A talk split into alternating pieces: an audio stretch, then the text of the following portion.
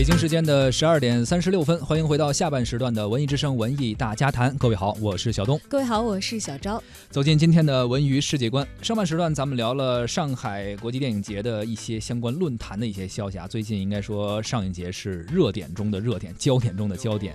呃，咱们接着文娱世界观也关注一个上影节揭幕的时候的一个消息啊。永远的小燕子王丹凤获得终身成就奖。著名的电影艺术家王丹凤这次在这个第二十届上海国际电影节的开幕仪式上亮相。其实，呃，他已经是淡出大荧幕很多年了啊，是上世纪八十年代应该就已经是息影了。对，就是很少看到他出现在这样的大规模的。但是作品经典作品还是留下了很多很多大家非常熟悉的，比如说《家》《海魂》《女理发师》《桃花扇》还有《护士日记》等等，都是非常经典的电影。王丹凤今年已经是九十三岁的高龄了，在女儿和外孙的陪伴下呢，是来到了这个上影节的开幕式的现场。当时全场观众是起立鼓掌，向永远的小燕子致敬。呃，久违台前的王丹凤呢，也是激起了无数人对她和她的作品以及那个时代的无限的怀念。主要也是回忆那些往昔的岁月啊。其实比我们年龄更大一些，或者我们长辈啊，可能对她的电影印象更深。呃，当时九十三岁的王丹凤也是感谢大家，她这次呢是获得了呃终身成就奖。之所以很多人称她为永远的小燕子，也是因为她一个经典的电影《护士日记》中的一个插曲啊，就是演唱了这首《小燕子》。穿花衣，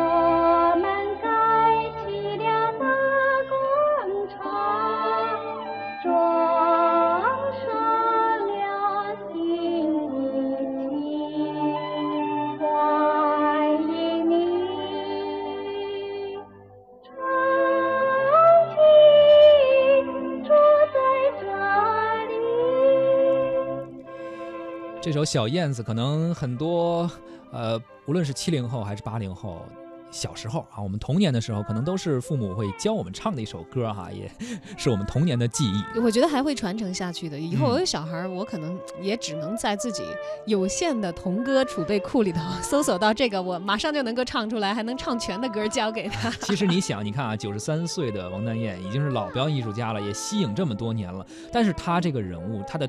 塑造的荧幕形象以及他的作品，其实还是能够给我们留下很深的印象。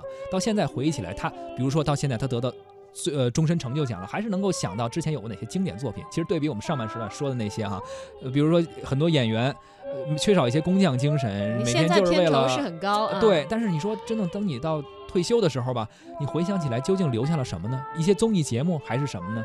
经典其实就是这样不。顾及自己当时一时的得失，当时说你搂钱搂特别多，但最后你这个整个艺术生命结束的时候，在回首往昔的时候，你是否因 碌碌无为而感到羞？好，我要开始背课文了。背课文，其实就是这意思啊。就它为什么能够说是使人永葆青春？因为在你最好的青春年华，你为艺术所做的这些事情，它其实也以艺术作品的形式给固定了下来。它永远是你生命的精华，哪怕你个体的生命已经消逝了，它还会在后人所看到的这个艺术作品当中继续的发光。哎，一首经典的小燕子啊，同时也给我们留下了很深的印象。其实说到儿童的呃作品，包括歌曲，包括一些动画，包括一些图书。它或多或少都会对于小朋友们啊，在童年的时候留下非常重要的印象，也会起到非常重要的影响。而接下来我们要关注这样一本，呃，应该算是针对小朋友的一本书吧，《窗边的小豆豆》，简体中文版发行破千万，多位名家齐聚答谢会。在中国妇女儿童博物馆举行了这场“窗边的小豆豆”的答谢会啊，讲述的呢是作者黑柳彻子童年时的一段真实故事。当然，现在咱们中国的读者非常的多，所以小豆豆的故事，很多的家长以及小朋友都是非常熟悉了。是他讲述的是作者黑柳彻子童年的时候一段真实的故事。小豆豆因为淘气被原来的学校劝退了，啊，然后呢来到了巴学院，在小林校长的爱护和引导下，一般人眼里怪怪的他，逐渐变成了一个大家都能够接接受。的孩子，并且奠定了他一生的基础。呃，窗边的小豆豆啊，不仅带给几千万读者无数的笑声和感动，而且为现代教育的发展注入了新的活力，也被誉为是一个呃出版界的奇迹之作吧。从二零零三年问世以来，连续十年都位居开卷全国畅销书的排行榜的少儿类的前五位。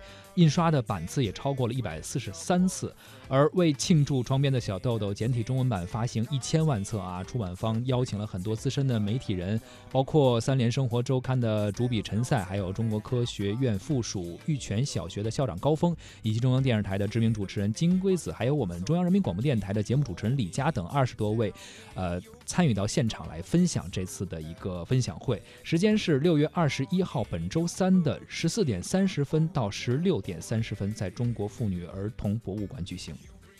此外呢，作者黑柳彻子还特别录制了视频寄予中国的读者。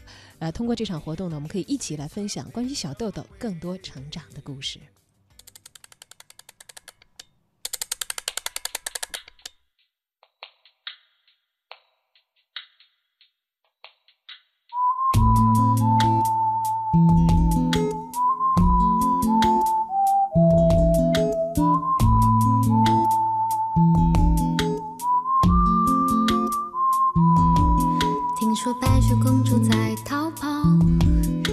小红帽在担心大灰狼。听说疯帽喜欢爱丽丝，丑小鸭会变成白天鹅。听说彼得潘总长不大，杰克他有竖琴和魔法。听说森林里有糖果屋，灰姑娘丢了心爱的玻璃鞋，只有睿智的河水知道。白雪是因为贪玩跑出了城堡，小红帽又建议治自己变成狼的大红袍。总有一条蜿蜒在童话镇里七彩的河，沾染魔法的乖张气息，却又在爱里曲折，川流不息，